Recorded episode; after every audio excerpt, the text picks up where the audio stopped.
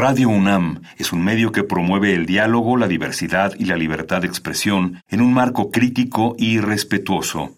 Los comentarios expresados a lo largo de su programación reflejan la opinión de quien los emite, mas no de la radiodifusora.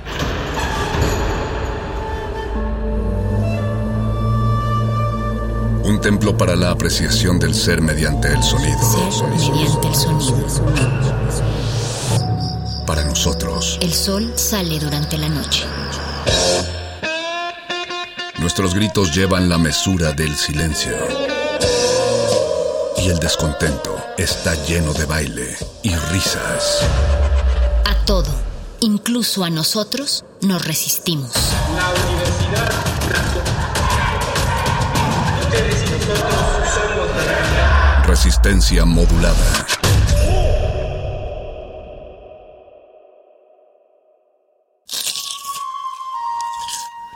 Es momento de alimentar nuestro espíritu con páginas. Las letras son la botana del alma.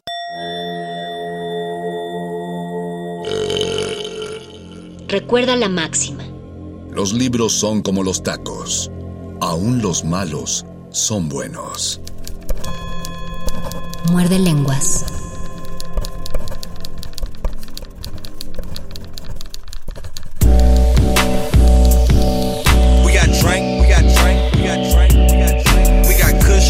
Buenas tardes, estimada audiencia de Resistencia Modulada y queridísimos y queridísimas muerde escuchas porque nos están sintonizando el día de hoy miércoles eh, siendo las 8 aproximadamente las 8 de la noche. No les puedo decir exactamente la hora porque como llevamos haciendo desde hace un par de meses ya, este es un programa grabado, su edición grabada de Muerde Lenguas. Los saluda el Mago Conde y a nombre de mi compañero Luis Flores del Mal agradezco que estén sintonizando el 96.1 de FM en Radio UNAM o probablemente nuestra página de internet en www.radio.unam.mx para escuchar ya su programa de confianza de letras taquitos y en este caso amistades como fue el lunes pasado. Gracias por su sintonía, espero que les hayan gustado los cuentos del lunes pasado. Eh, para el día de hoy no había anunciado, no había preparado específicamente ningún tipo de, de, de, cuento de lectura de esta cuestión porque no sabía cuánto tiempo, de cuánto tiempo íbamos a disponer. Eh, es decir, hay contenido en este día, pero no sé si contenido literario, porque en principio tenemos el regreso de las entrevistas teatrales. Tenemos por suerte, y digo por suerte, para tanto la gente que lo hace como para la gente que nos gusta disfrutar, el regreso a algunas actividades teatrales. A la fecha de grabado este programa, eh, parece ser que seguimos moviendo hacia abajo la curva, eh, eso sí, según las cifras oficiales, me gustaría saber cuál es la impresión que cada quien tiene y por supuesto hace falta ver los resultados de los escapes que dio la gente a, a las vacaciones de Semana Santa. Espero que entre la gente que nos esté escuchando no no haya, no lo hayan hecho y, y si se fueron de vacaciones o se fueron a hacer cualquier cosa que hayan evitado la aglomeración de gente. No sé, si alguien se fue a la playa pero se fue a una casa solita que tienen en la playa y se fueron solo las tres personas que de por sí ya llevan viviendo juntos, pues creo, según los protocolos de sanidad y de seguridad, creo que eso es válido porque no, se está rompiendo nada más que un desplazamiento. Eso sí, pues eh, le abonamos al uso del coche y, y, y, que de por sí andamos con unas temperaturas bastante elevadas en la ciudad, pero bueno, eso ya no es de mi incumbencia, ¿no? Solo, solo esperemos, digo, no, no, no es mi, tampoco debería ser de mi incumbencia regañar a nadie por sus actividades de vacaciones, más bien solo esperar que, que no, no devenga en una serie de tragedias o en, condiciones eh, que nos afecten para regresar a nuestras actividades normales como es el teatro. Eh, hay gente que ya que a pesar de haber estado haciendo teatro para streaming teatro que llega hasta ustedes a través de páginas de Facebook o páginas o videos de YouTube hay gente que ya puede hacerlo de manera presencial como lo pueden escuchar en la entrevista que voy a tener a continuación con Romina Cocho de la obra Texel Texas. Eh, pues hay, se han implementado mecanismos de seguridad para evitar que los teatros sean un foco de contagio. Y, de hecho se han hecho muy puntualmente. Eh, recientemente salió la noticia de que en el Teatro Orientación se tuvieron que suspender funciones debido a que se encontró un, un posible contagio de COVID-19 en el lugar. Pero se ha hecho el anuncio de manera muy oportuna, todavía es una posibilidad, es decir, ni está confirmada ni descartada, y eh, es, eso no implica que sea necesariamente un foco, un foco de contagio como como se podría explicar, no hay un brote pues de contagios en el teatro orientación, eh, por el contrario, esta clase de, detecciones se hacen muy a tiempo, justo para evitar que los teatros ganen esta mala fama de lugares en los que uno puede ir a, contagiarse. Eh, como nos contará en la entrevista que viene la maestra Romina Coche, el, el, elenco de Texel, Texas se hace pruebas constantemente, cada semana de hecho, para descartar eh, asintomáticos y evitar poner en peligro a la, a la población. Eh, no sé cómo lo vean ustedes, no sé si lo están haciendo por precaución o por miedo, simplemente porque no se puede. Eh, creo, voy a, voy a cometer un, un error terrible, pero creo que medio mundo ya al menos una vez ha roto la, la cuarentena o ha hecho algo que no estaba del todo permitido.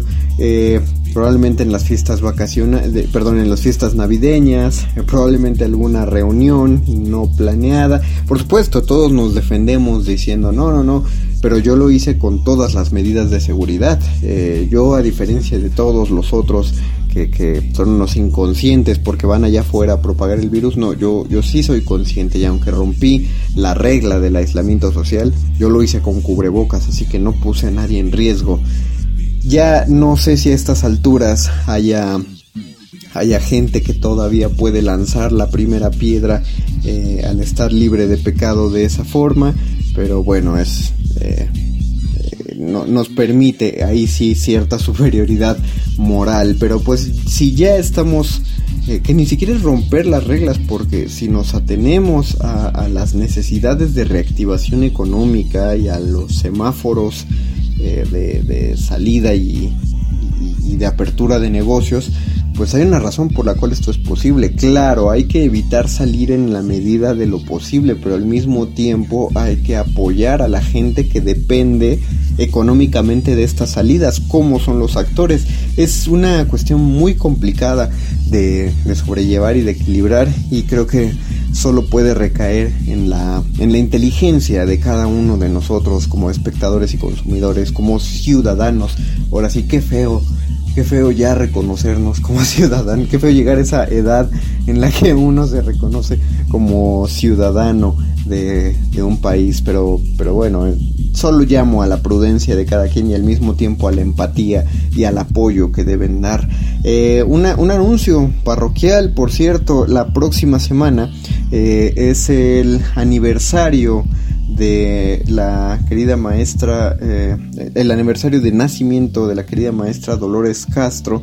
Se celebran 98 años de su nacimiento y hay una serie de actividades programadas de forma académica y cuasi académica eh, a lo largo de distintas universidades. Quien primero levantó la mano y quiero mandar un saludo a la gente de la UAM, a, libros de la UAM, porque se, se contactaron con nosotros para hablarnos acerca de una serie de actividades que va a haber en el homenaje nacional a Dolores Castro. El homenaje se llama A Sombra de Luz. Les leo este pequeño párrafo que envía la UAM.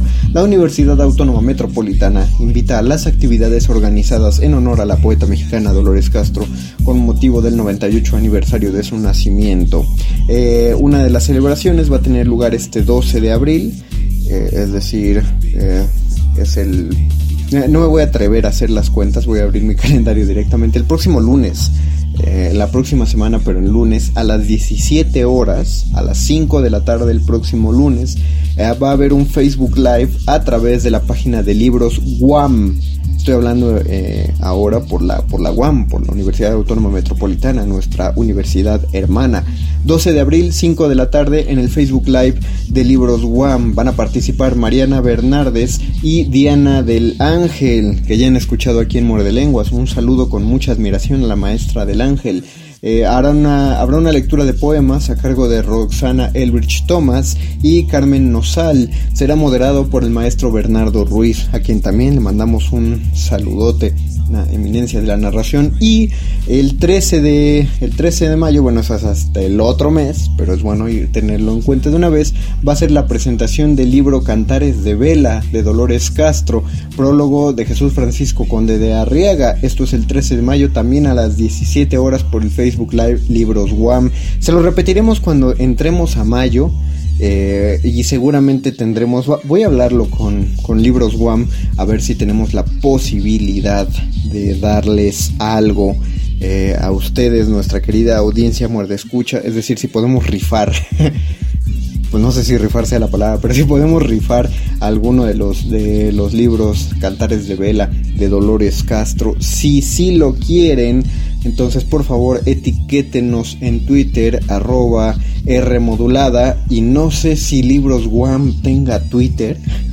Búsquenlo, si no etiquetan a la Guam y digan si queremos eh, allí en Twitter, si queremos el libro de Dolores Castro o, el tweet que se les ocurra, pero etiquétenos arroba Rmodulada y repito, no sé si haya Twitter de libros Guam o directamente a la Guam o publicaciones Guam o a Casa del Tiempo, eh, no lo sé, pero hagan ahí una, una, etiqueta de invitación. Esto, esto por parte de la Guam, les repito, el, el, evento más próximo es el próximo lunes 12 de abril a las 17 horas a través de Libros Guam, Facebook Live. Obviamente va a ser entrada libre, entonces sintonicen lo que, que se vea que tiene un chorro de reproducciones. Eh, la, transmisión de libros WAM y por parte de la UNAM o al menos de nuestra querida Radio UNAM eh, también eh, el 12 de abril empieza el próximo lunes pero estos son tres días eh, cuatro días seguidos 12 13 14 y 15 de abril es decir de lunes a jueves a las 11 de la mañana, a las 11 horas, se va a retransmitir la entrevista que sostuvo la periodista Elvira García con la maestra Dolores Castro. Esta es una serie, eh, dentro de la serie Retrato, Retrato Hablado. Se trata de cuatro programas de 30 minutos. Eh, entonces, si quieren escuchar esta miniserie, de 30 minutos para todo lo que puede decir la maestra Dolores Castro a lo largo de cuatro días, creo que vale muchísimo la pena y es bastante interesante. Si quieren escucharlo, va a ser aquí mismo donde están escuchando esta voz, es decir, en Radio UNAM. Eh, pueden sintonizarnos en el 96.1 de FM, en el 860 de AM, por si quieren avisarle a alguien que solo tenga radio AM. Llevamos meses con nuestra señal enlazada si le dicen es más que escuche Radio UNAM ahorita, va a escuchar lo mismo que ustedes. Está pasando lo mismo por AM que por FM, por cuestiones de, de, de evitarnos los traslados hasta, hasta Radio UNAM, ¿no? Hasta las instalaciones de Adolfo Prieto 133 en la colonia del Valle, a quienes, por cierto, quiero mandar un saludo eh, a la gente que está eh, la, frase más hecha de la radio mexicana. Quiero mandar un saludo, pero genuinamente quiero enviar un saludo a la gente que está trabajando ahí en Radio UNAM, eh, quien está detrás de la consola y quien le puso play a este programa, porque sin esa gente, pues sencillamente no sonamos. Muchas gracias por programarnos. Por permitirnos pasar por su consola. y bueno, repito, el 12 de abril, del 12 al 15 de abril a las 11 de la mañana eh, se va a transmitir la, estos cuatro episodios dentro de la serie Retrato Hablado, la plática entre la periodista Elvira García y la maestra Dolores Castro.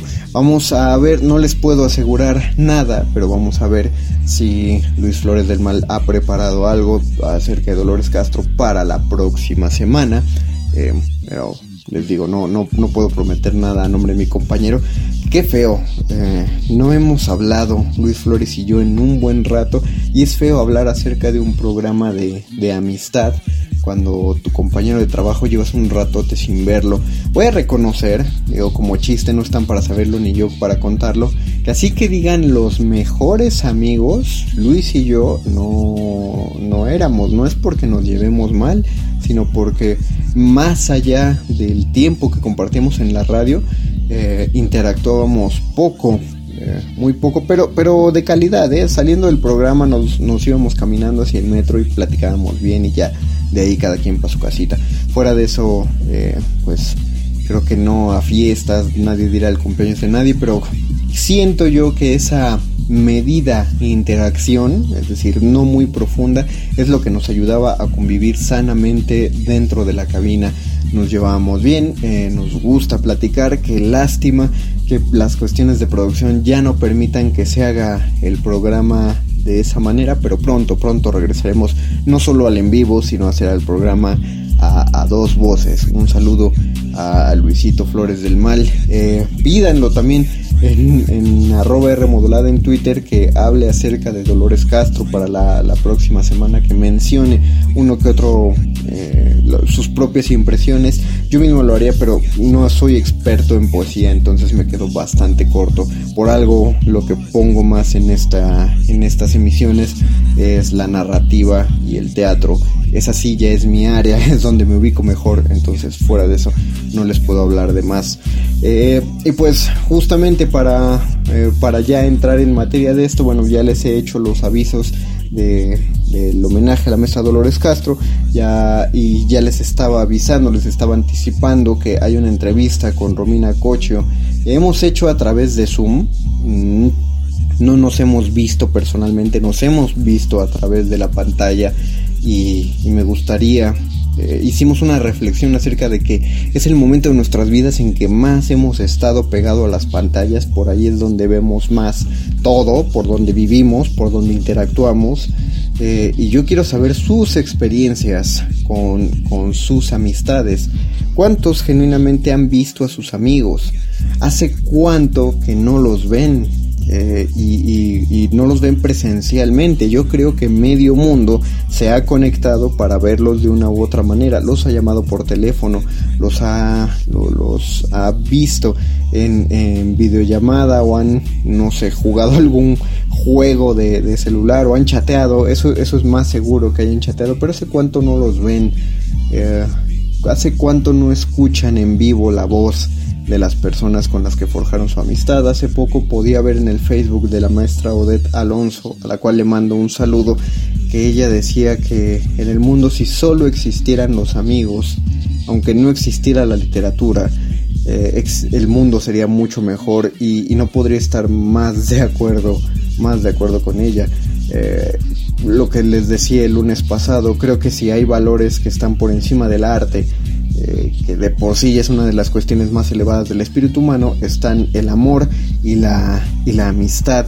Y si llega a haber algo que esté encima del amor, sería solo la amistad, que es otra forma de amor finalmente un amor semejante y no hay no hay amor de pareja completo o un amor de pareja sano que no incluya una amistad de por medio entonces me parece bastante triste que una de las consecuencias de este bicho que se propaga vorazmente sea la, la, carencia de ver a nuestras amistades. Pero quiero saber cómo ustedes lo están sobrellevando y qué mensajes le pueden dar a sus amigos a través de Twitter. Nosotros vamos a encargarnos de retuitearlo y si lo hacen en las historias de Instagram y etiquetan arroba R modulada, también vamos a darles compartir en nuestra propia historia de Instagram. Mientras tanto voy a hacer una pausa musical y los voy a dejar con, eh, después de la pausa musical, la entrevista con la maestra Romina Cochio sobre la obra Texel Texas y un par de reflexiones que tiene ella alrededor del nuevo quehacer teatral. Están escuchando Muerde Lenguas, Letras, Taquitos y Amigos. Muerde, muerde, muerde, muerde lenguas. Aburrido en la fiesta, recargado en la pared, con un cigarro en la mano y bebiendo sin tener sed. Metido en mis ideas, sin quererlo te miré. Con el celestial misterio de tus ojos me encontré y sonreíste. De pronto me empecé a sentir con suerte. Incluso puede ser que hasta quiera que me acerque, me dije. Así que me envalentoné y lo hice. Crucé el puente a tu mundo, me escapé del eclipse. Hola, ¿cómo estás? Mi nombre es Fulano de Tal. Me preguntaba si te puedo acompañar por un momento. Si eres la mitad de bella por Por dentro de lo que eres por fuera, creo que vale la pena hacer el intento. Hablamos, nos reímos, disfrutamos, compartimos. De veras que viví con ella un gran episodio. Pensaba en el destino hasta que me vio y me dijo: Eres muy divertido, le caerás bien a mi novio. que por lo menos lo intenté. Eh, no seas así conmigo, tú, porque eres tan indiferente. Eh, yo no quiero ser tu amigo. Oh, deja que por lo menos lo intente. Eh, no seas así conmigo, tú, porque eres tan indiferente. Yo no quiero ser tu amigo. Te imagino más de lo que te imaginas que te pienso como un pintor. Imagina los colores sobre el lienzo. Y eso que tengo bien claro que tú eres mi amiga. Hasta un día me dijiste que nunca te gustaría. Y aún así sin razón alguna sigo persiguiendo te sigo buscando yo sigo insistiendo. Siento que soy un masoquista por lo que estoy haciendo. Aún sabiendo que en tu mente yo no ocupo ni un recuerdo y te deseo. Ese es el gran problema del deseo. Se incrusta en tu mente y no te deja pensar claramente si yo sé tus secretos si yo soy tu confidente. ¿Quién más tiene el derecho de mirarte o poseerte? Puede que solo unas horas, puede que sea para siempre. Y si mi lengua te ahoga es porque quiero complacerte. Ser el que entreteje tus pliegues, frío como nieve. Si quieres el incandescente fuego dentro de tu vientre, deja que por lo menos lo intente. Eh, no seas así conmigo, tú, porque eres tan indiferente. Eh, yo no quiero ser tu amigo. Oh, deja que por lo menos lo intente. Eh, no seas así conmigo, tú, porque eres tan indiferente. Eh, yo no quiero ser tu amigo, deja que por lo menos lo intente, nena, no seas así conmigo. Yo sé que nadie ha sabido quererte porque siempre he sido testigo. Deja que por lo menos lo intente, nena, no seas así conmigo. Muerde lenguas.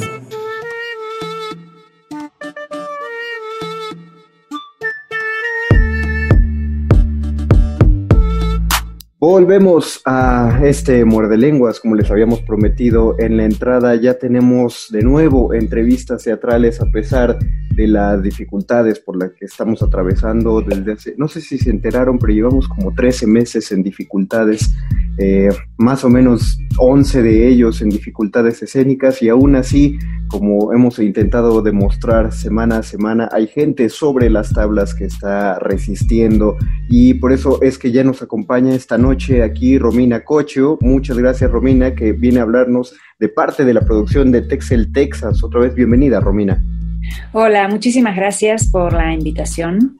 Y sí, aquí estamos resistiendo, como bien dices. bien, a ti muchas gracias por, tomar esta cuestión. Eh, retoman este proyecto, de, bueno, se retoma este proyecto de Texel Texas, este, después de cuánto tiempo en, voy a hacer las comillas para decir, en pausa.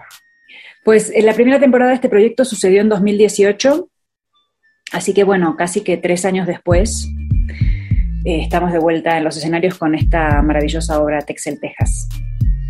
Tres años, la habían, la habían detenido solamente por, bueno, no detenido, sino que no la habían retomado por, por las cuestiones de los proyectos de todos, ¿no? No es que, o, o ya habían considerado que esa primera temporada iba a ser la última y de pronto renació. No, en realidad eh, había una temporada programada para el año pasado, mm, este, pero bueno, por obvias razones que todos conocemos, eh, no sucedió. Entonces, bueno, se, retomó este, este año. Para que la gente ubique, digo, aquellos que se perdieron la primera temporada o la primera entrevista que se tuvo a propósito de eso, cuéntanos acerca de qué va Texel, Texas. Bueno, Texel, Texas es una, una obra escrita por un dramaturgo holandés, con una traducción de Olinda Larralde, que también es parte del, elenco de la obra. Eh, y digamos que la anécdota de, la obra eh, es un, hombre que se avienta, se suicida pues, eh, y su madre y su hijo van a buscar el, cuerpo a la frontera entre Texel y Texas. Ahí hay un guardia de frontera y también hay un quinto personaje que es la esposa del guardia de frontera, que está como si fuera en otro, en otro plano, que em, vaga un poco por el desierto intentando encontrarse y, buscar que, con su vida, ¿no? Entonces un poco, esa es la anécdota, por decirlo de alguna manera, pero los temas que toca la obra en realidad tienen que ver con la soledad, con la búsqueda de qué, queremos aquí en la vida, qué hacemos, ¿no? Eh, y, con, y, con, distintos puntos de vista. La relación entre la madre y el hijo es una relación muy, muy fuerte, eh, complicada. También lo era con el hombre este que se suicidó este, que, es el padre de este muchacho y el esposo de esta mujer, que también sale en la obra, aunque, aunque muerto. Este, eh, y la verdad es que es una obra que justo para estos momentos que estamos viviendo, bueno, que llevamos viviendo hace más de un año, tiene una, una, resignificación, o por lo menos para, para el equipo que, que la hacemos, tiene una resignificación, porque justo como habla mucho de esta soledad de, cada personaje y de cómo cada uno está consigo mismo y buscando y tratando de entenderse, creo que es algo que nos tocó vivir a la mayoría en esta, en esta pandemia, ¿no? Claro.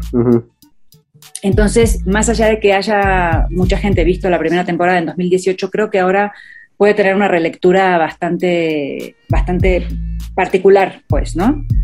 Es, eh, es inevitable y creo que le va a pasar como fenómeno escénico a todas las obras de aquí en adelante. Eh, platicándolo mucho con gente del teatro, decían que una vez que esto termine, nuestra frase favorita de los últimos meses, una vez que esto termine, cuando podamos volver a las funciones, cuando podamos volver a las calles, ya con tranquilidad, porque de que hay gente en las calles, hay gente en las calles, eh, muchos dicen que de lo que no quieren oír más hablar es acerca de la pandemia, ¿no? Y de la cuarentena. Pero sabemos que va a ser un tema inevitable, queriéndolo tocar o no, o sea, se haga una, obra de teatro en específico sobre la pandemia o, se toque cualquier otro tema, pues creo que ahora ya lo vamos a, relacionar, ¿no? Eh, Texel, Texas, que no fue planteada para nada bajo estos términos, pues por supuesto que nos va a decir algo, sobre todo en el momento en que dijiste acerca de la soledad, pues cuántas personas, el, aislamiento es una parte necesaria del, para evitar el contagio de esta enfermedad, entonces hay gente que está viviendo con sus familias, pero lo tiene que pasar en soledad por, por aislarse para evitar contagio. Totalmente, totalmente. Y también pensar no solamente la soledad como esto, como de, bueno, estoy encerrada en mi casa y entonces estoy sola, porque muchas veces eh, estamos compartiendo con personas, ya sea en el espacio en que vivimos o en situaciones cotidianas, pero también es importante pensar que con, nosotras mismas, ¿no? Con, nuestra soledad, con nuestros deseos, etcétera, y que muchas veces también compartir el espacio con alguien no significa estar acompañado, ¿no? Oh, sí, claro. Eh, y, y, aparte también existe la culpa o sea, la, culpa de la gente que disfruta de la soledad, pero siempre te imbuyen como a la fuerza el hecho de, no, es que necesitas convivir con la gente, porque si no convives eres una persona egoísta o que aunque no sabe relacionarse.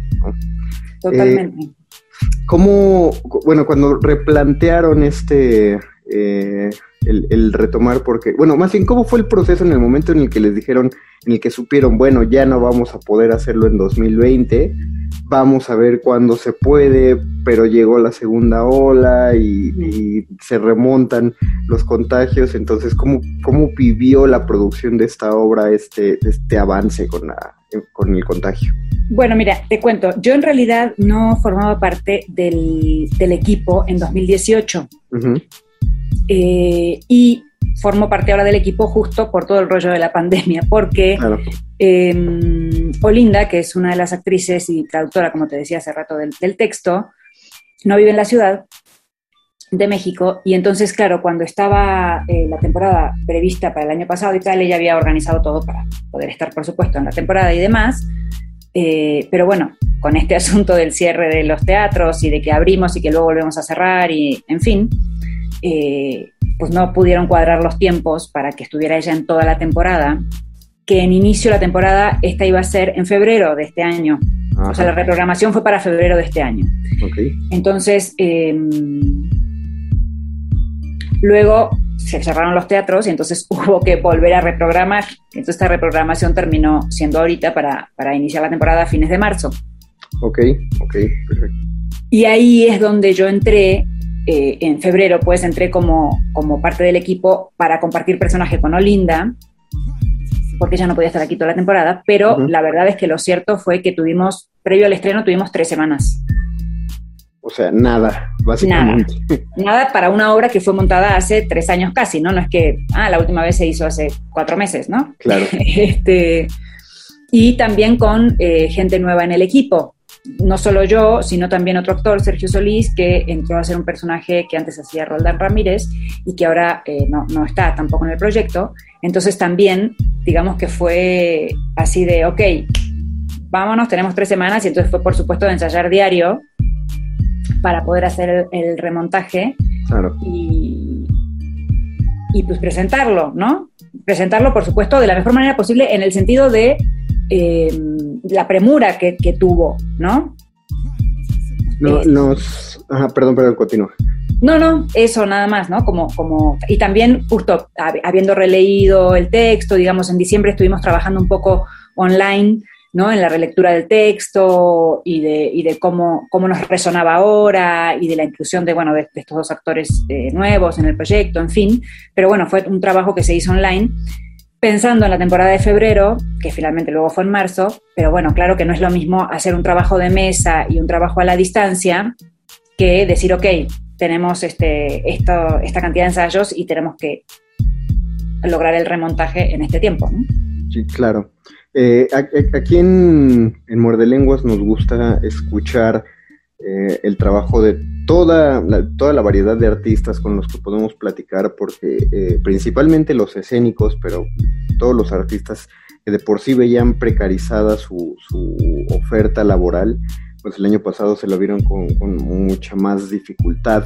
Eh, creo que la gente allá afuera, eh, y hablo afuera de la radio y allá afuera del medio teatral, del medio artístico, lo da por hecho, pero al mismo tiempo solamente, pues eso, da por hecho que pasó, pero no, no, no logran involucrarse con, pues, pues, qué va a hacer esta gente o qué ha hecho esta gente eh, con, su trabajo. Y no hablo en, cuestiones económicas, eh, hablo en cuestiones de realización, porque finalmente quien elige el trabajo artístico, trabajo escénico, pues lo hace por, un bienestar espiritual, ¿no? Nos gusta el escenario, nos gusta actuar, entonces eh, por eso me dedico a esto. Pero paso un año sin poder ensayar o dando funciones a través de Zoom o de una pantalla. ¿Qué, qué, hiciste tú?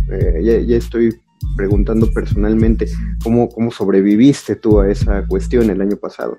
Pues bueno, es como bien dices, este sí fue fuerte más allá de lo económico, que también lo fue, por supuesto.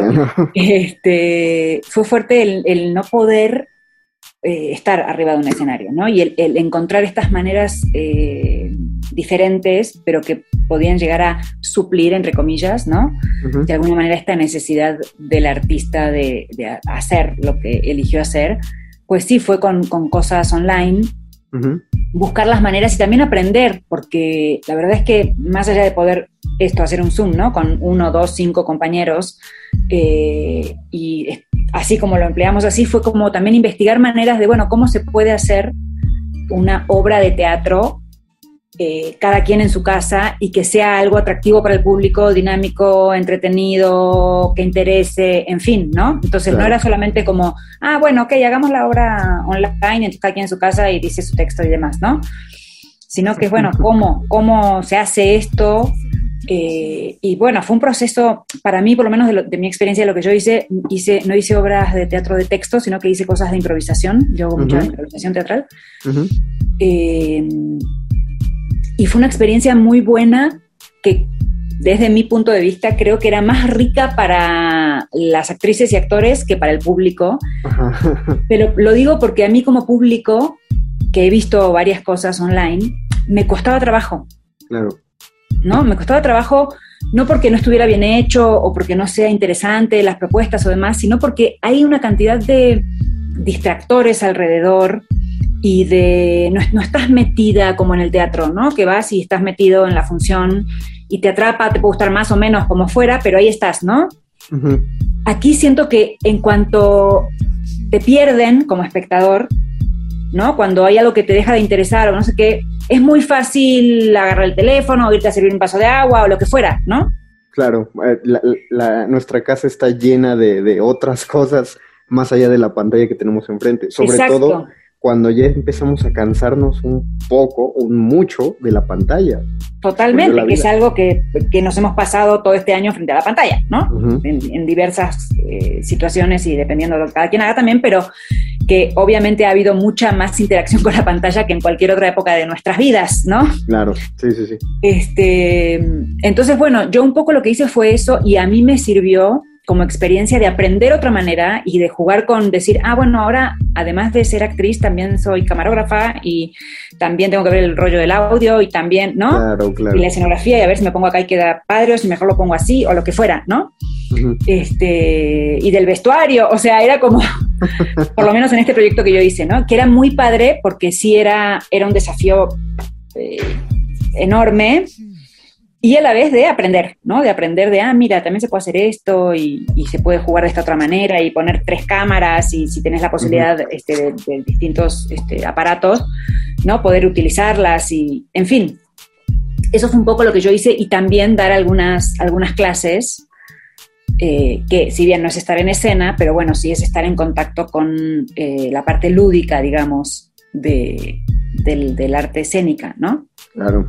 Eh, es- me, me parece muy puntual lo que has dicho por, eh, en cuanto a tu experiencia con, con el teatro grabado, que le dicen que no es grabado, sigue siendo en vivo. Es que no se contemplaba el streaming cuando se empezaba a hablar de estas cosas. Eh, porque lo, lo, lo, lo tomas en cuenta desde el punto de vista de espectadora y, y de, y de artista escénica, ¿no? Y de actriz. Eh, pero ya hablando casi en cuestiones de, de poética, de, de- de- de manifiesto artístico, se han dicho muchas cosas en contra y a favor del, del teatro en streaming, ¿no? Que es que muchos dicen no es teatro y otros dicen no, no es teatro, pero es fascinante que es otra cosa nueva, ¿no? Puede ser cine en vivo y otros dicen no, no es cine en vivo, porque pues el cine es grabado e incluye la edición, o sea, hay un debate Claro. enorme. ¿Cuál es tu, cuál es tu postura en lo que has podido ver como realizadora y como espectadora de las funciones que te han, eh, que te han tocado o que has podido atrapar en tu pantalla? Pues mira, yo la verdad es que creo que todo es válido, ¿no? Y que siempre hay un público para ello. Y siempre hay gente dispuesta a hacerlo también, ¿no? Y que disfruta de hacerlo. Entonces, me parece que catalogarlo de una u otra manera no tiene sentido y que creo que no tiene sentido tampoco esta cosa de el detractor o el defensor, ¿no? ujú, Si no es, bueno, si a ti te sirve como artista o como público, está increíble. ¿No? Vas, lo haces y habrá un público interesado y el que no, pásala de largo. Lo mismo Claro. para los intérpretes, ¿no? Habla, habrá gente interesada, intérprete en, en hacerlo y gente que dirá, no, yo no. Y está perfecto también. Entonces, me parece que esa fue un poco la alternativa que muchos encontramos. Y aunque al principio había como poca oferta, porque sí era, hay gente que reaccionó a los primeros cinco días y gente que se tardó más tiempo en reaccionar. Y entonces, claro, luego más hacia, hacia el, el final de año, digamos, o no sé, los últimos tres meses del año, había muchísima más oferta, ¿no? Porque la gente ya empezó a decir, no, sí, esto va para largo y mejor si lo hacemos. Y lo hacemos de distintas maneras, ¿no? Entonces esto que empezaba a pasar de el- en vivo o ya grabado y se, y se pasaba, en fin, como que empezó a haber muchas alternativas y me parece que todas son válidas y que, y que si esa es la manera que encontramos de poder reemplazar de alguna manera, ¿no? Mientras no se pudiera estar en los escenarios, me parece que sirve, sirve a la gente que le sirve justo, tanto de un lado como del otro, del juego. Completamente de acuerdo. No tienes por qué decir que te hace daño algo que no te comiste, ¿no? Exacto, exacto. Yo puedo decir, no, a mí me pareció horrible y puedo hablar desde mi experiencia de, ah, vi 10, 10 este, funciones de teatro y 3 me gustaron y 7 no, o, o las 10 me encantaron, o lo que fuera, ¿no? Pero es quien quiere darse el tiempo de hacerlo y probarlo y a lo mejor lo haces y dices, no, la neta es que no me atrapa, no me gusta, no... Y está bien también, ¿no? Claro. Eh, en el caso ahora de Texel, Texas, estamos hablando de funciones eh, presenciales. Están en el Teatro El Milagro, ¿no? Estamos en el Teatro del Milagro de miércoles a domingo, es decir, cinco funciones a la semana. Wow. Este, nuestra temporada acaba ahora el 18 de abril, es decir, que quedan dos semanas. Eh, y es presencial, como decías, por supuesto con el aforo reducido, le caben solamente 20 personas, son las habilitadas para entrar al, foro. Claro. Cada em, persona se sienta sola, es decir, no hay como dos butacas juntas por si vienes con alguien o, así, no, sino que cada una está separada por el, metro y medio eh, correspondiente.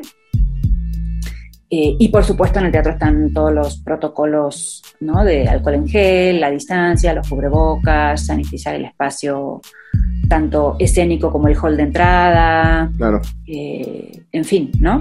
Sí, porque eh, una, una, de las cuestiones que han hecho segura la, las representaciones teatrales es la poca interacción que tiene el público en sí con el resto del público, es decir, y esto se lo estoy diciendo a la audiencia que nos está escuchando, eh, al haber poco movimiento o poca afluencia, es decir, no, no cuenta tanto como una reunión, porque en una reunión lo que, eh, lo que asusta o lo que pone en peligro a los asistentes es que uno no hace una reunión en silencio, no es una reunión eh, pues, en la que todo el mundo está hablando, pero los espectadores no mantienen, uno está a una distancia bastante prudente del escenario, eh, no se está relacionando con, directamente con otros espectadores como para estar en contacto con su respiración y, si vale la pena decirlo de una vez, eh, para que lo tomen en consideración, hay que tener el cubrebocas eh, puesto todo el tiempo. Si de por sí ya se había,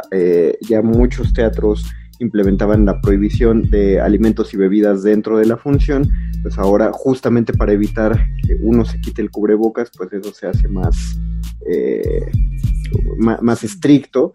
Eh, y esto, y, lo que voy a decir es una cosa que parece tonta, pero es un estudio serio, es decir, el doble cubrebocas. si, eh, si uno creería que no, que no aplica, no, pero ya se hizo, ya se hizo el estudio un cubrebocas farmacéutico, por así decirlo, los de uso quirúrgico, abajo y encima el de tela de su preferencia, y protegen muy bien eh, mientras siga cubriendo desde la nariz hasta la barbilla. Es decir, que si tienen ganas de regresar al teatro, de, intentar, eh, pues, hacer una escapada para ver una función, pero aún sienten cierto temor, eh, por las cuestiones que hay que retomar, pues esa es una, esas son medidas de seguridad que están aprobadas, o sea, y hay que pensar que hay una razón por la cual están aprobadas, por la cual estas funciones de teatro se pueden hacer. Y, en última instancia estamos ayudando a, gente como, la maestra Romina, eh, vuelvan a su campo laboral y, y, pues reactivemos esta otra economía que de por sí no tomamos en cuenta para reactivar, pero pues que también necesita el impulso de nosotros como consumidores, de nosotros públicos. Sí, sí, totalmente. Y sí, es importante esto que decías, ¿no? De, decirle a la gente que sepa que todas las medidas están siendo respetadas al 100%, que todo el equipo del teatro nos hacemos las pruebas correspondientes todas las semanas, que la distancia que hay entre público y escenario es una distancia muy amplia. Eh, en fin, todo esto que mencionabas, ¿no? Que se pueden comprar los boletos online incluso como para no tener que hacer ahí un intercambio de dinero, ni de papelitos, ni de nada, ¿no? Ni, filas, ¿no? Para exacto, exacto, Entonces, em, eso, que sepan que, son bienvenidos y que el, el porcentaje que pueda haber de peligro, digamos, es reducido. Realmente nulo, sí. Y por si no lo conocen, eh, me parece que el milagro, al, menos a mi parecer, incluso tiene dos niveles de puertas, ¿no? Pero incluso con las puertas cerradas es de los teatros más ventilados que hay. Y no hablo de ventilación artificial, hablo de, ventilación natural.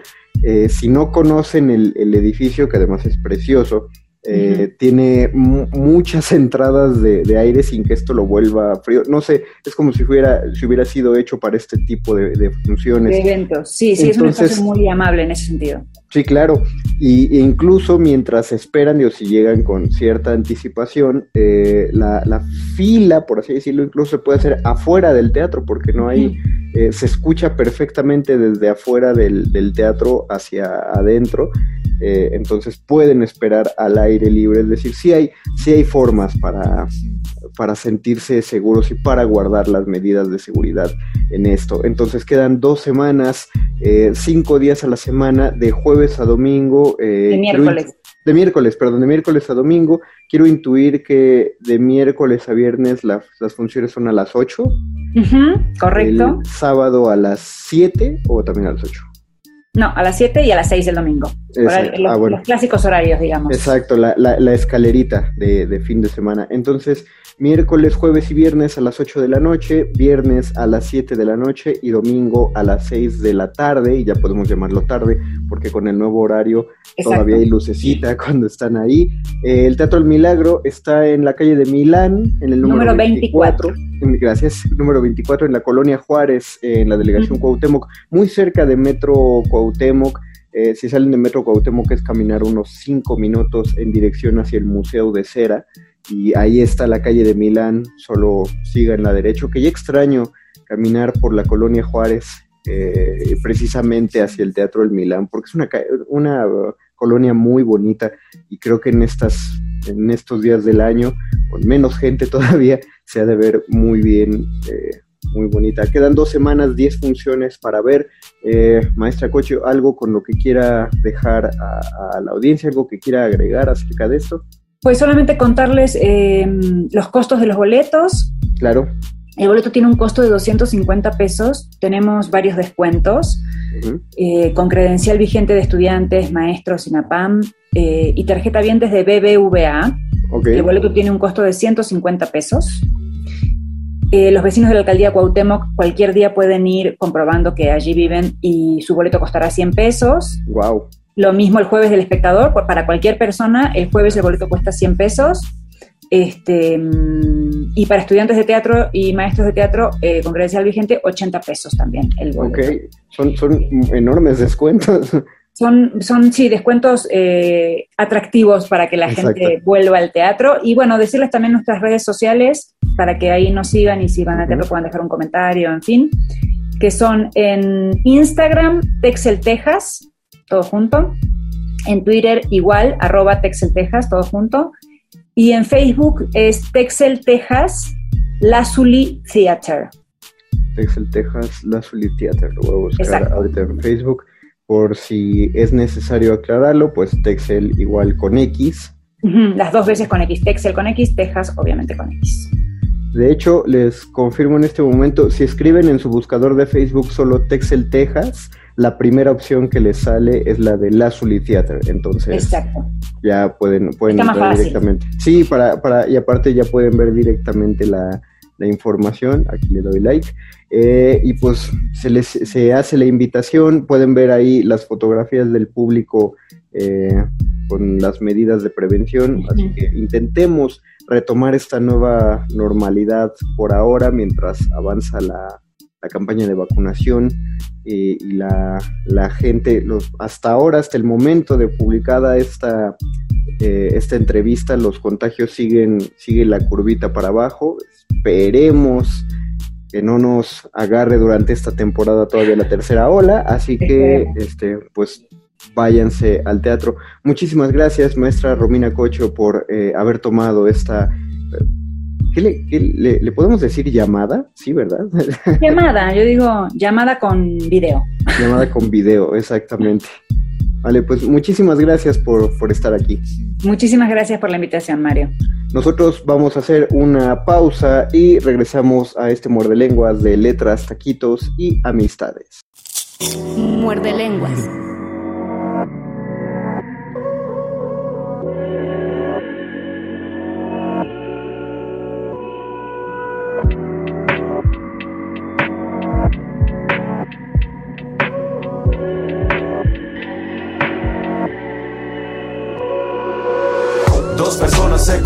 Y se enganchan. Cuando la química hace magia ya no hay vuelta atrás. No importa lo que está pasando por sus vidas. Cuando se cruzan dos opuestos que se atraen. Toda la vida seguiremos conociendo gente. No hay que dejar pasar la oportunidad.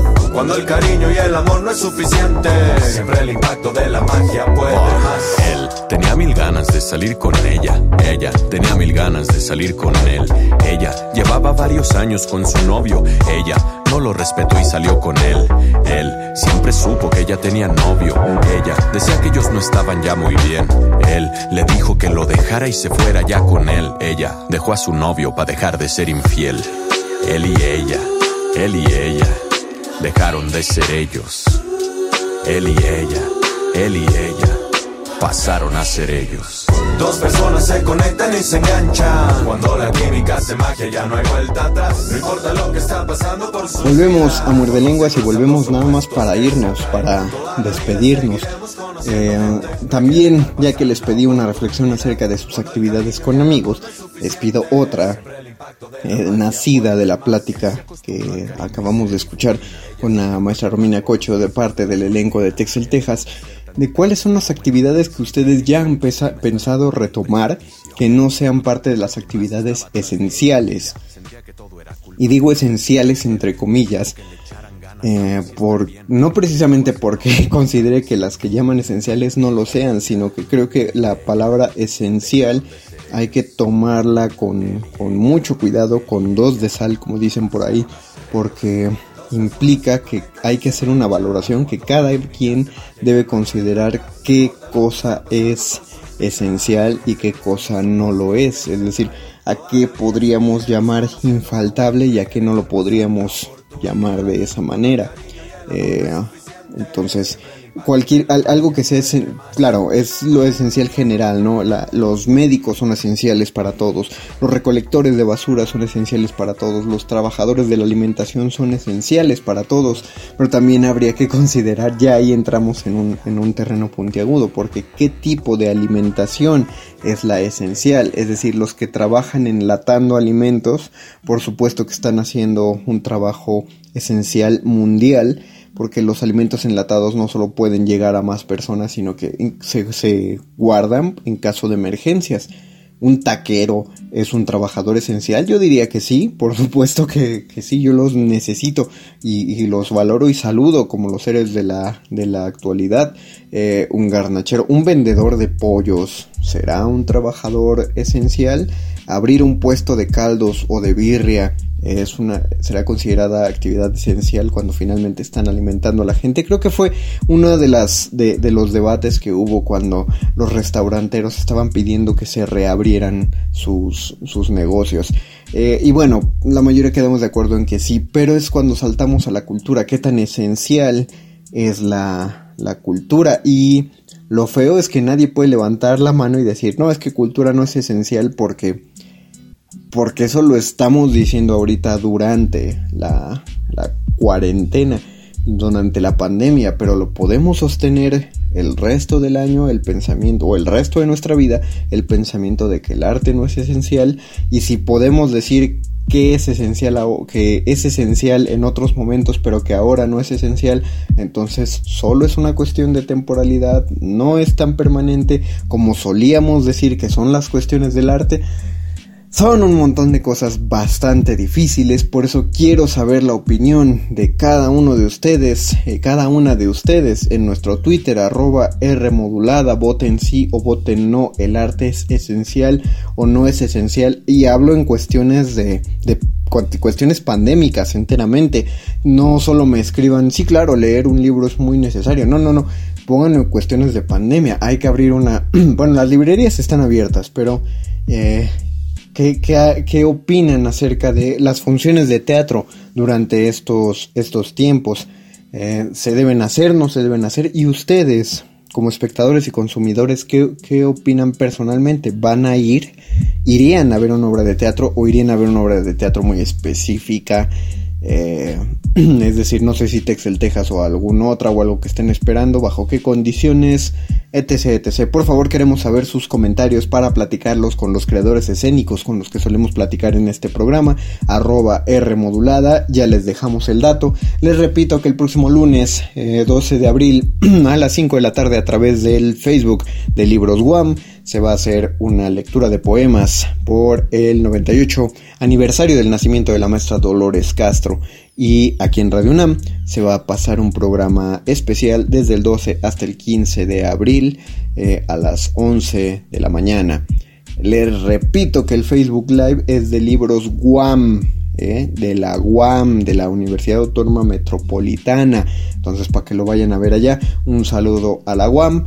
Yo me despido porque es todo el tiempo del que dispone este muerde lenguas y agradezco que lo hayan escuchado, así como agradezco a la gente involucrada en que fuera posible hacerlo. Muchas gracias, Moni, por hacer la edición, la producción de este programa. Mónica Sorrosa, gracias, Paquito de Pablo, por enviarlo a la gente en Radio UNAM y gracias, gente de Radio UNAM, por ponerle play a este programa. Yo soy, fui, sigo siendo y seré el Mago Conde. Le mando un saludo a mi amigo Luis Flores del Mal y los dejo con todavía dos horas más de resistencia modulada. Hasta la próxima, gracias. Última enseñanza del día. El dinero no compra la felicidad. Pero compra libros y tacos. Y eso se le parece mucho. Medítalo. Resistencia modulada.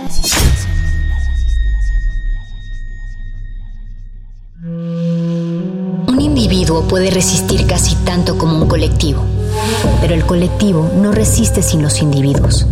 Manifiesto.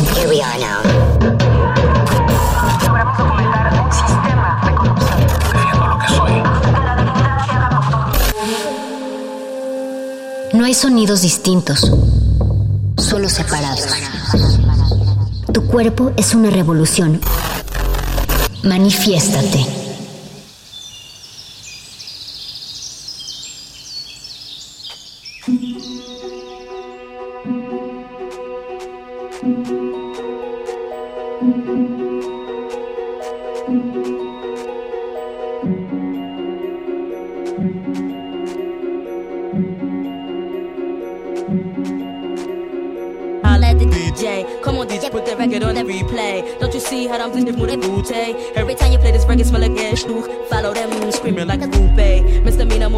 Like a hoochie. For them haters, haters, whatever you say. Because you know I'm too cool for you anyway. I'm just a bad M-I-S, keep talking itch till you get this. I'm a bust up in a club with no guest list. Them other artists, I keep them all restless. I don't French kiss unless it's sit. I'm heaven sent now, watch I do this shit. Oh.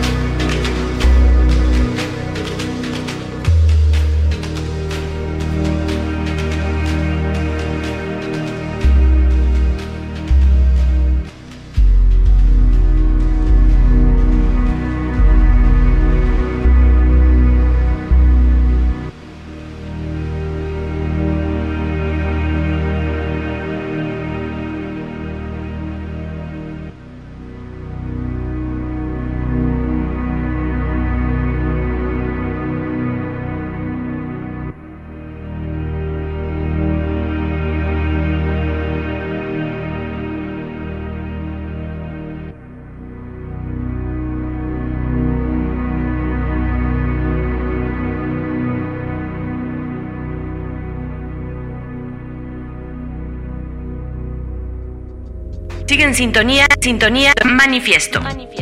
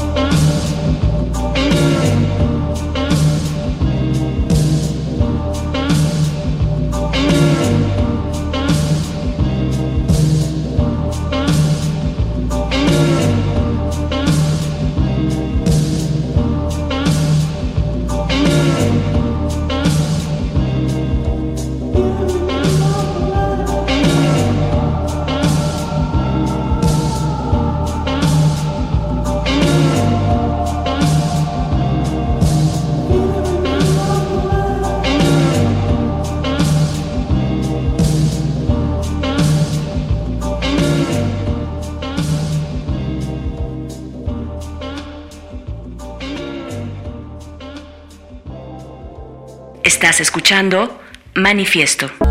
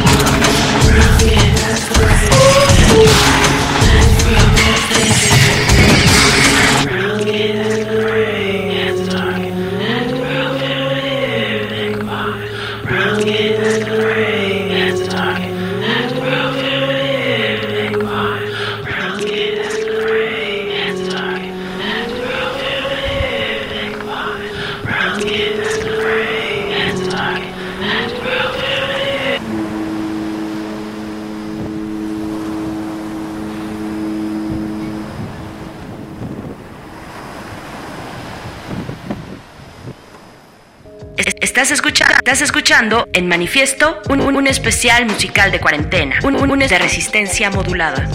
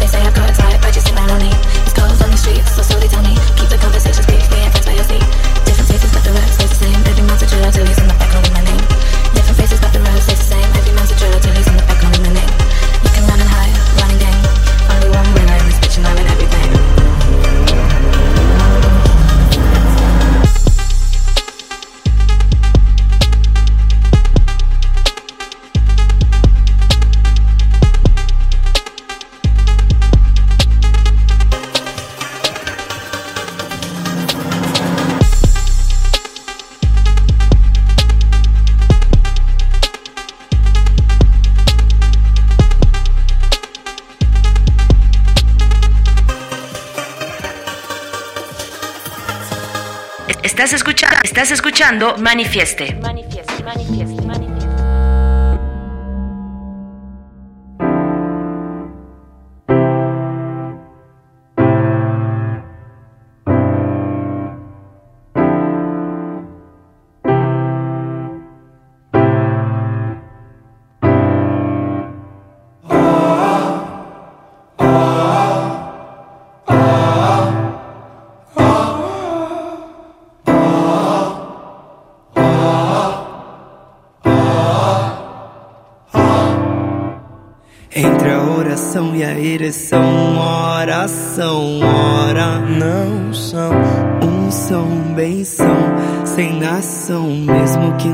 passam, mas vivem e vivem e vêm.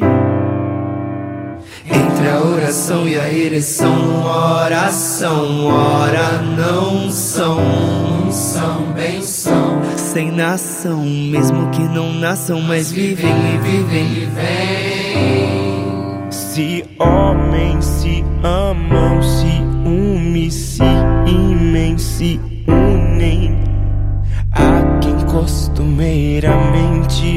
ama, mente ama também.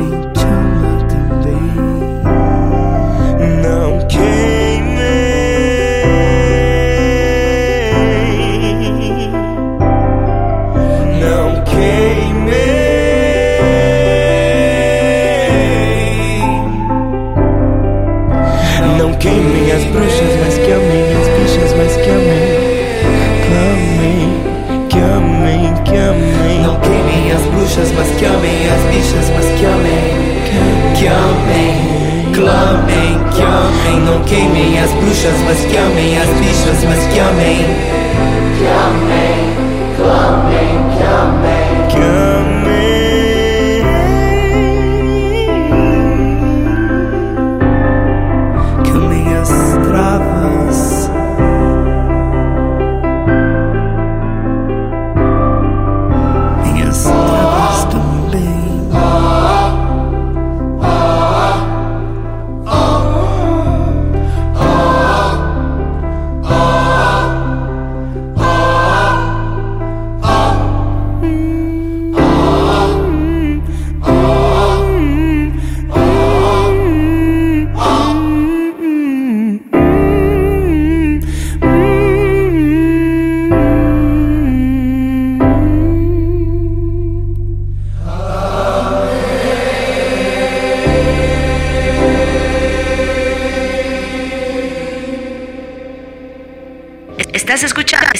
escuchando manifieste.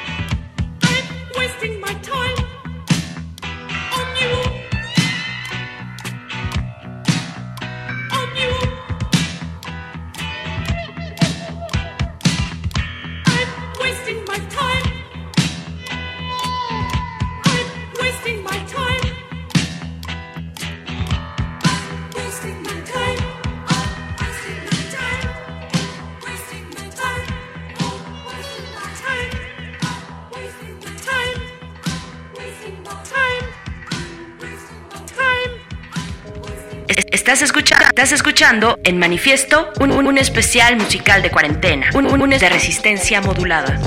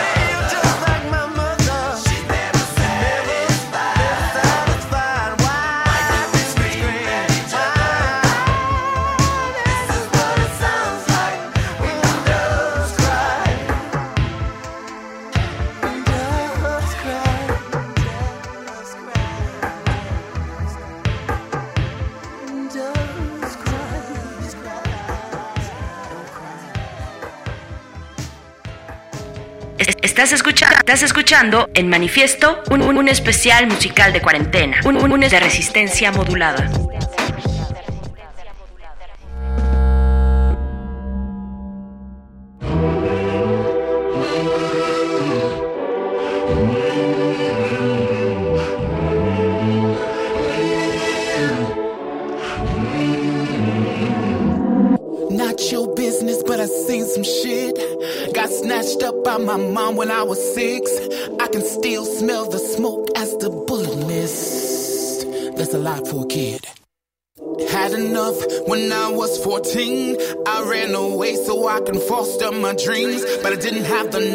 the streets was too much.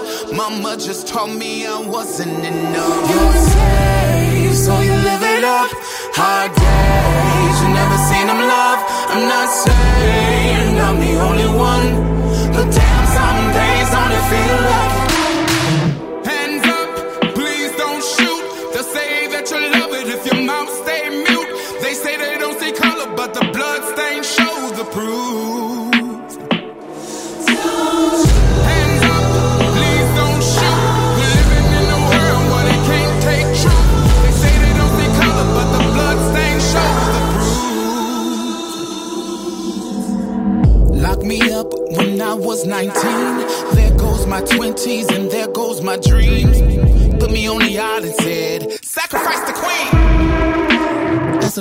14.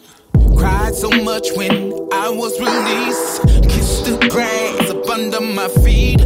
Modern slavery tried to get the best of me. There's a lot for anybody. You're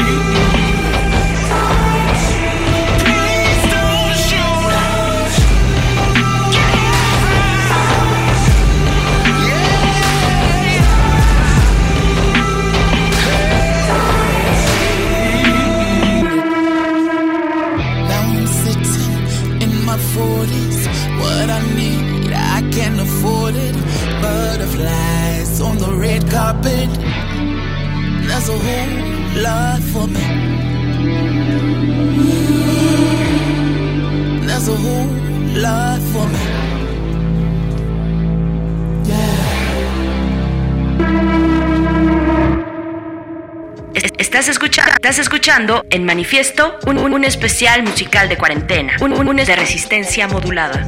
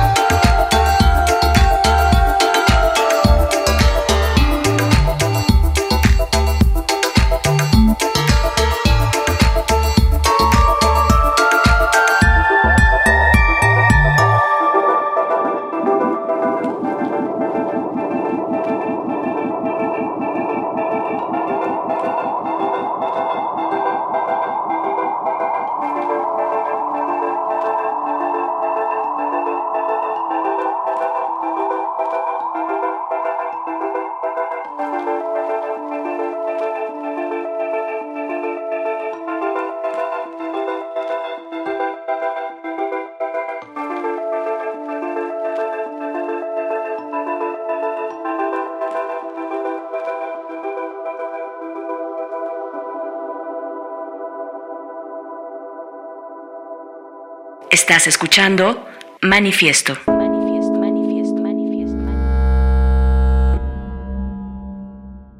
El sindicato de mariconas agrupa todas las las mujeres las mujeres, mujeres públicas, mundanas pecadoras, galantes perdidas. El sindicato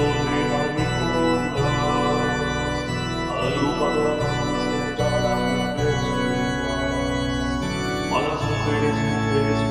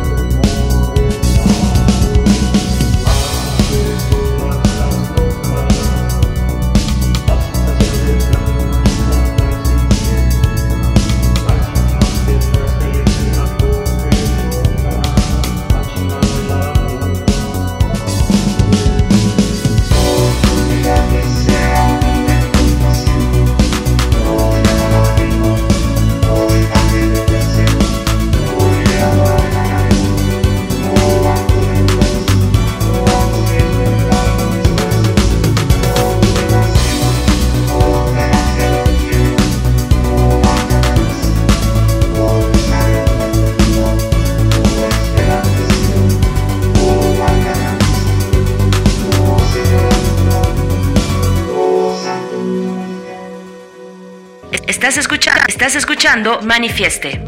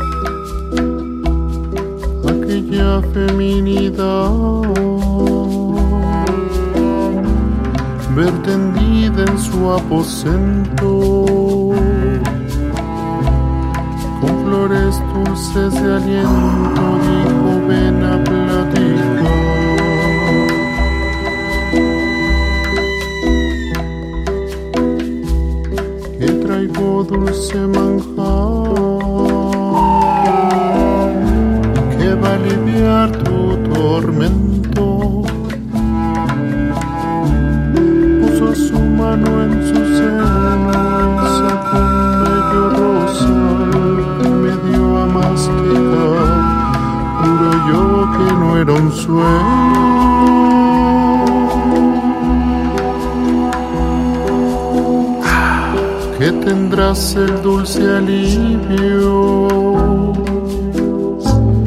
ya no veas vista atrás. Ese caso y al mirar una bruja fue quien vino.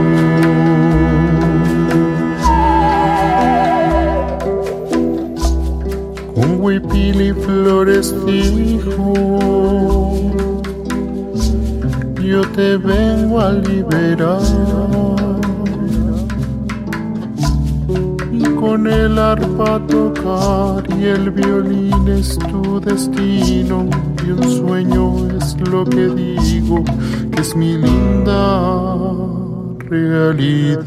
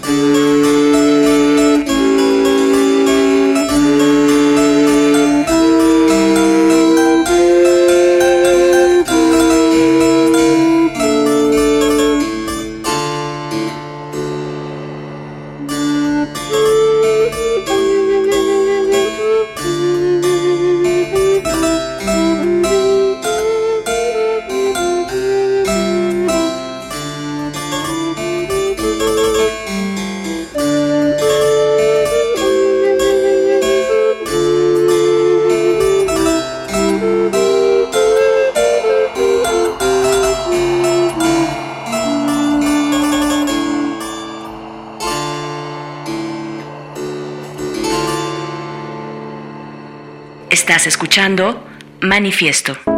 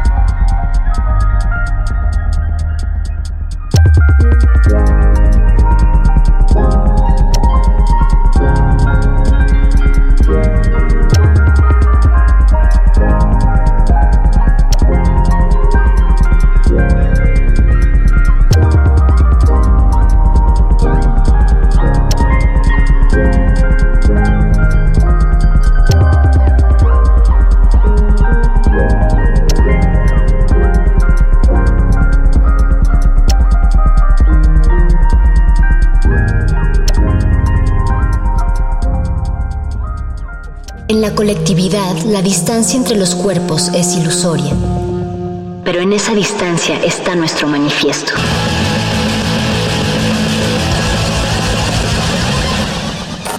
Manifiesto.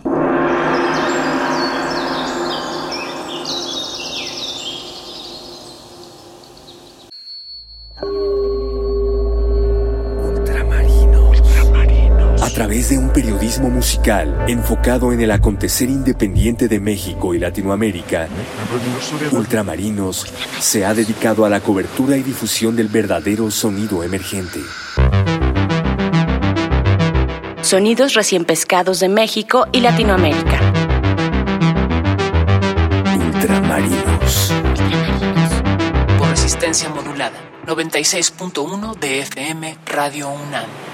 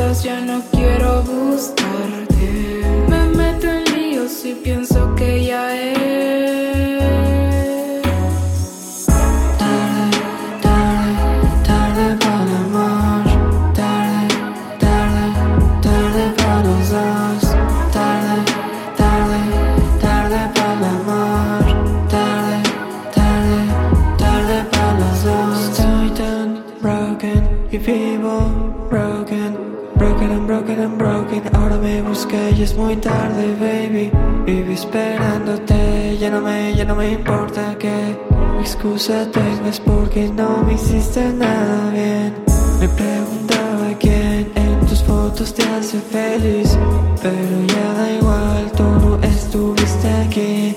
Te escribí un disco entero y ahora tú me escribes que quieres volverme a ver, pero es muy tarde, girl. He pensado en la vida y he pensado en lo que quiero, si dejarte en la ruina o decirte que te quiero, es me lo he pensado.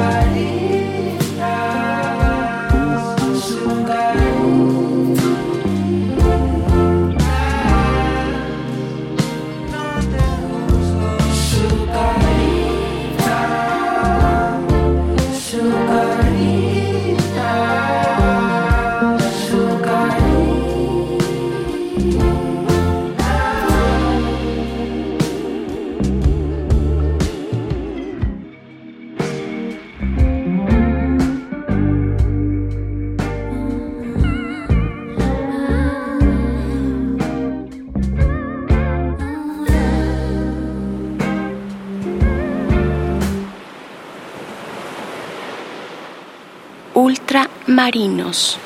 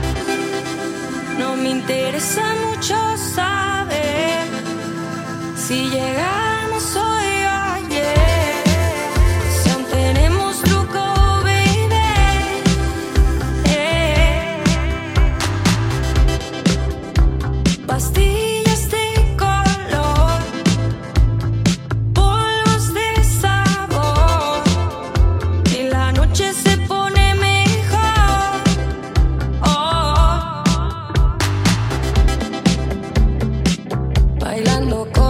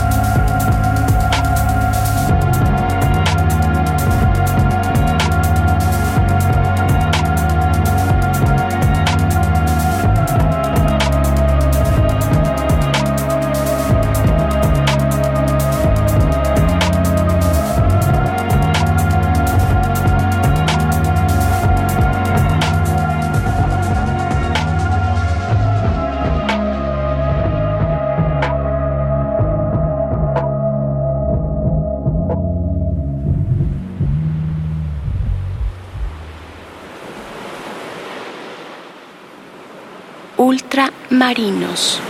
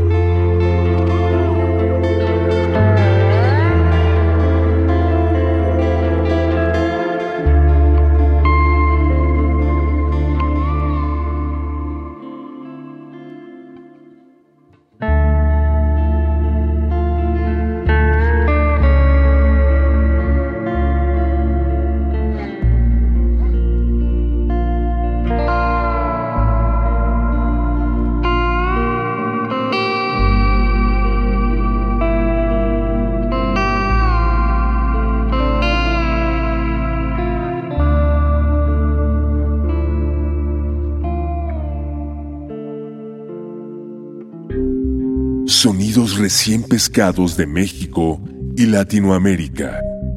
Ultramarinos.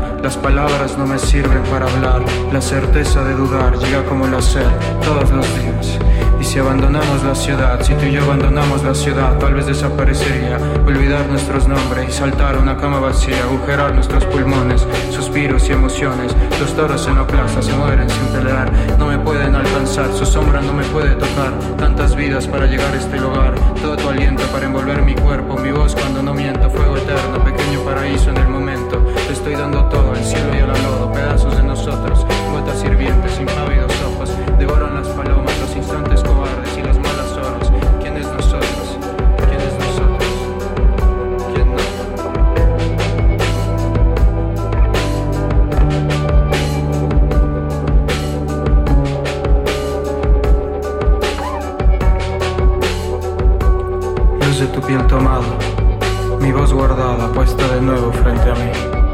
Una habitación, un recuerdo, el olor del momento en una ciudad que se olvida, que se acaba. No estoy ahí, pero recuerdo. No volveré, pero recuerdo. No estoy en ese lugar que llevo dentro. En este dentro que parece que no acaba. Las luces me golpean y yo.